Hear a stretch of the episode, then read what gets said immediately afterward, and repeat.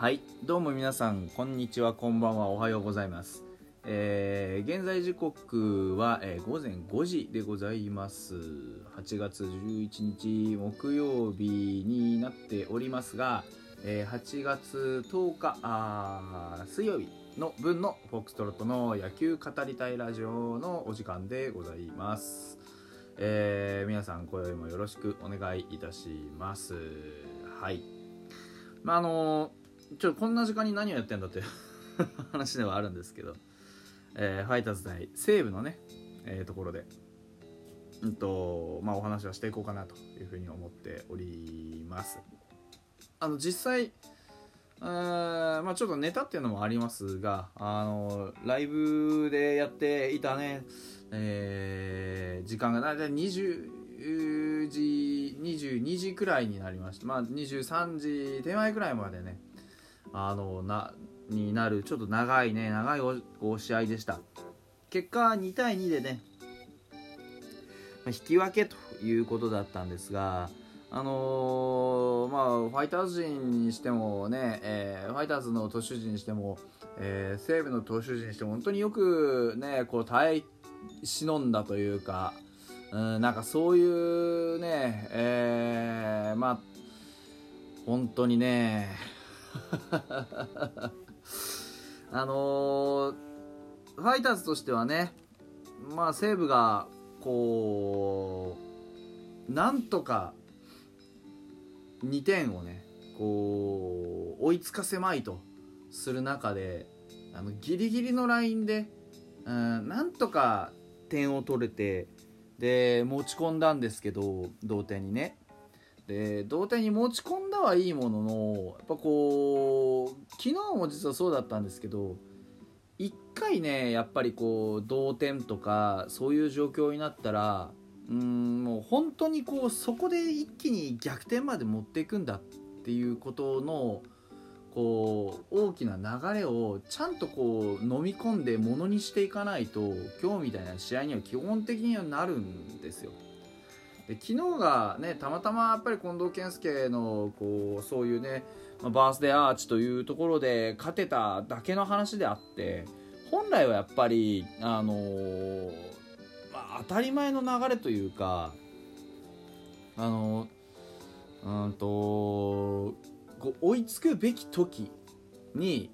追いついて勝ち越すべき時に勝ち越しができないと基本的にやっぱり点ってなかなか入っていかない流れっていうのができるんですよね。もうあの西武に関しては、まあ、途中のゲッツーの多さもそうですし非常にあのうちの野手陣もそのバックの守りをねしっかり盛り立てたので、あの点の入らない流れになんとか持ち込めてたとは思うんです本当あの際どいところでした、えー玉井君だったりあとは、まあ、井口君だったり、えー本当にね、まあ、ランナーを出したりはしたんですけど、うん、でもその出したランナーを返す本当に最後の一つっていうのをなんとか回避してですね。ああの途中満塁のピンチになってのもありましたけれどもそういうこうピンチをなんなんて言うんでしょう。本当にあの流れはあると思うんですよ。取り損ねてると取り損ねるのが当たり前みたいになっちゃう時ってあるんですよ。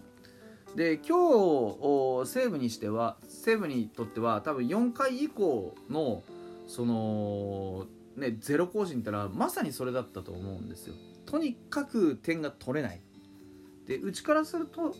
ねあのなんとか追いついたんで絶対にやりたくない。で当然ですけど負けたくないし、だからこ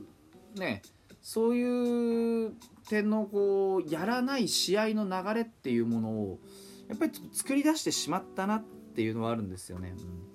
昨日1点取られた後に3点取ってあのサヨナラしたように実際はもしかしたらそういうこう点を1個相手にポロッとやった方がもしかしたらその後の動きというのがあったのかもしれない。うん、でもねうん、昨日の1本出なさを考えたらまあ多分ダメなんだろうなっていう感じもあるじゃないですか、うん、だからまああの結果引き分けになってうんまあ良かったのかなっていううん僕はそういう感覚でいるんですよね。なんかこうね流れとかなんとかふにゃふにゃふにゃふにゃ言ってるけど何なんだよと思うけど本当にあのそういうこうなんか繰り返してるとそういうもんだみたいなことになっちゃうっていうことが結構多分あの野球を見てるとあると思うんですよ。うんね、そういう流れ昨日も実際そういうファイターズがね、えー、勝つか負けるかあで言うと負けそうな流れだったでも近藤健介バースデーねバースデーの近藤健介そしてその前に十分なランナーっていう条件がポンポンってこう瞬く間に満たすことができるようになってそのことによってちょっと流れが変わったんですよね。うん、だから今日ももし何かあるとしたらランナーしっかり貯めてでみんなで点取りに行かなきゃいけないっていう中でこう再三再四ランナーは出たり、えーね、その先頭バッターを出したりっていうことはやってんだけど、あのー、足りなかった何が？間に何を挟むかだと思うんですよね。例えば、あのー、10回の裏ってものすごくチャンスだったと思うんですよ。あの先頭バッターの今川君がフォアボールをもらってね、あのランナーに出ます。でこの後えっ、とバッターボックスには片岡君が上がるんですけど片岡君ここで、あのするべきことっていうのはもう10回の裏でサヨナラ勝ちしたい1点取れればいい。そしたら今ここにある二塁あの一塁のランナーっていうのを嫌がおうにも絶対送りたかった。それはあの進塁打とか送りバントってことじゃなくって最低でも送るだけの打撃をそこに置いておきたかったんですけど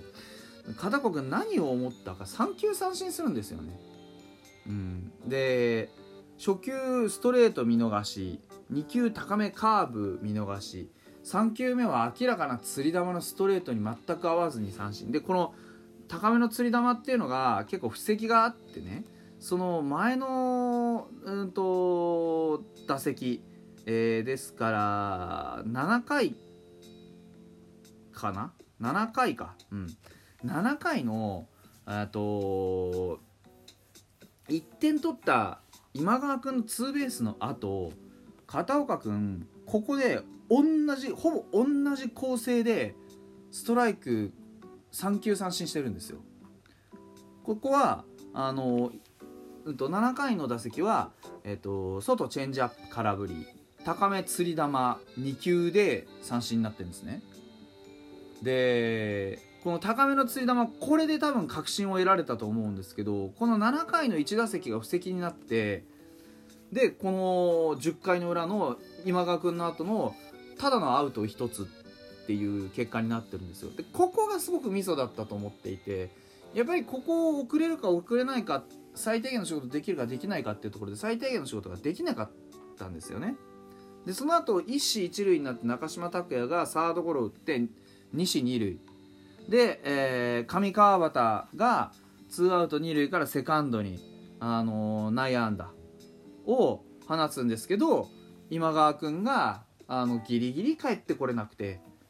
でスリーアウトになってしまったっていう。セカンドにこうセンター抜けるかっていう当たりだったんですけどセカンドの外崎かな？があのすごくいいところに守っていてセンター前に抜けるかって当たるしっかりこうなんて言うんでしょう補給体制に入って一旦は補給仕掛けるんですけどあのグラブからこぼれてね。でそのこぼれたあ間に今川君はノータイムでもうとにかくワンヒットで帰ってくるっていうつもりでねあの走塁をしていたので、えー、っとその一連の今の外崎が落とすっていうプレーの間にもうサードを蹴ってたんですよね。で外崎はそれを見て正確に、あの森にね返球をしてで、あのギリギリのとこだったんですけどね。セーフになるかどうか。でアウトにはなったんですけど。でここじゃあなんでねこういうな何がこう片岡君そんなに問題だったかというとやっぱりここで送っておければ中島のところは一死二塁で回ってきたんですよね。で一死二塁で回ってきたら多分もうちょっと別の方法が取れたと思うんですよ。例えばあの何、て言うんでしょうこうまあ代打とまでは言わないんですけどなんか別のね中島拓也だったんで何でもできたのセーフティースクイズセーフティースクイズセーフティーバントとかその送りバントのこうなんて言うんでしょうやり方とかまあ逆に言うとそのヒットも狙えたと思うんですねここでね。うん。いやなんか本当ねこのな片岡君の、まあ、別にヒットを打てれば一番良かったんですけどやっぱ3球三振でアウトになってしまったっていうのがどうも僕は引っかかっていてうんまあ惜しかったなっていうのはあるんですよねなんかこんな風にこうあからさまに一つやっぱりアウトがズボッと挟まるだけで後ろが手詰まりになってくる感じっていうのは非常に強かったと思うんですよ。うん、ですからやっぱりこう点取り切る、ね、7回に点取る時にはそこを全部取り切れるようにねあんだけランナーいたんだからっていうようなうんちょっともやっとするんですけどそういう流れだったのかなと思いました。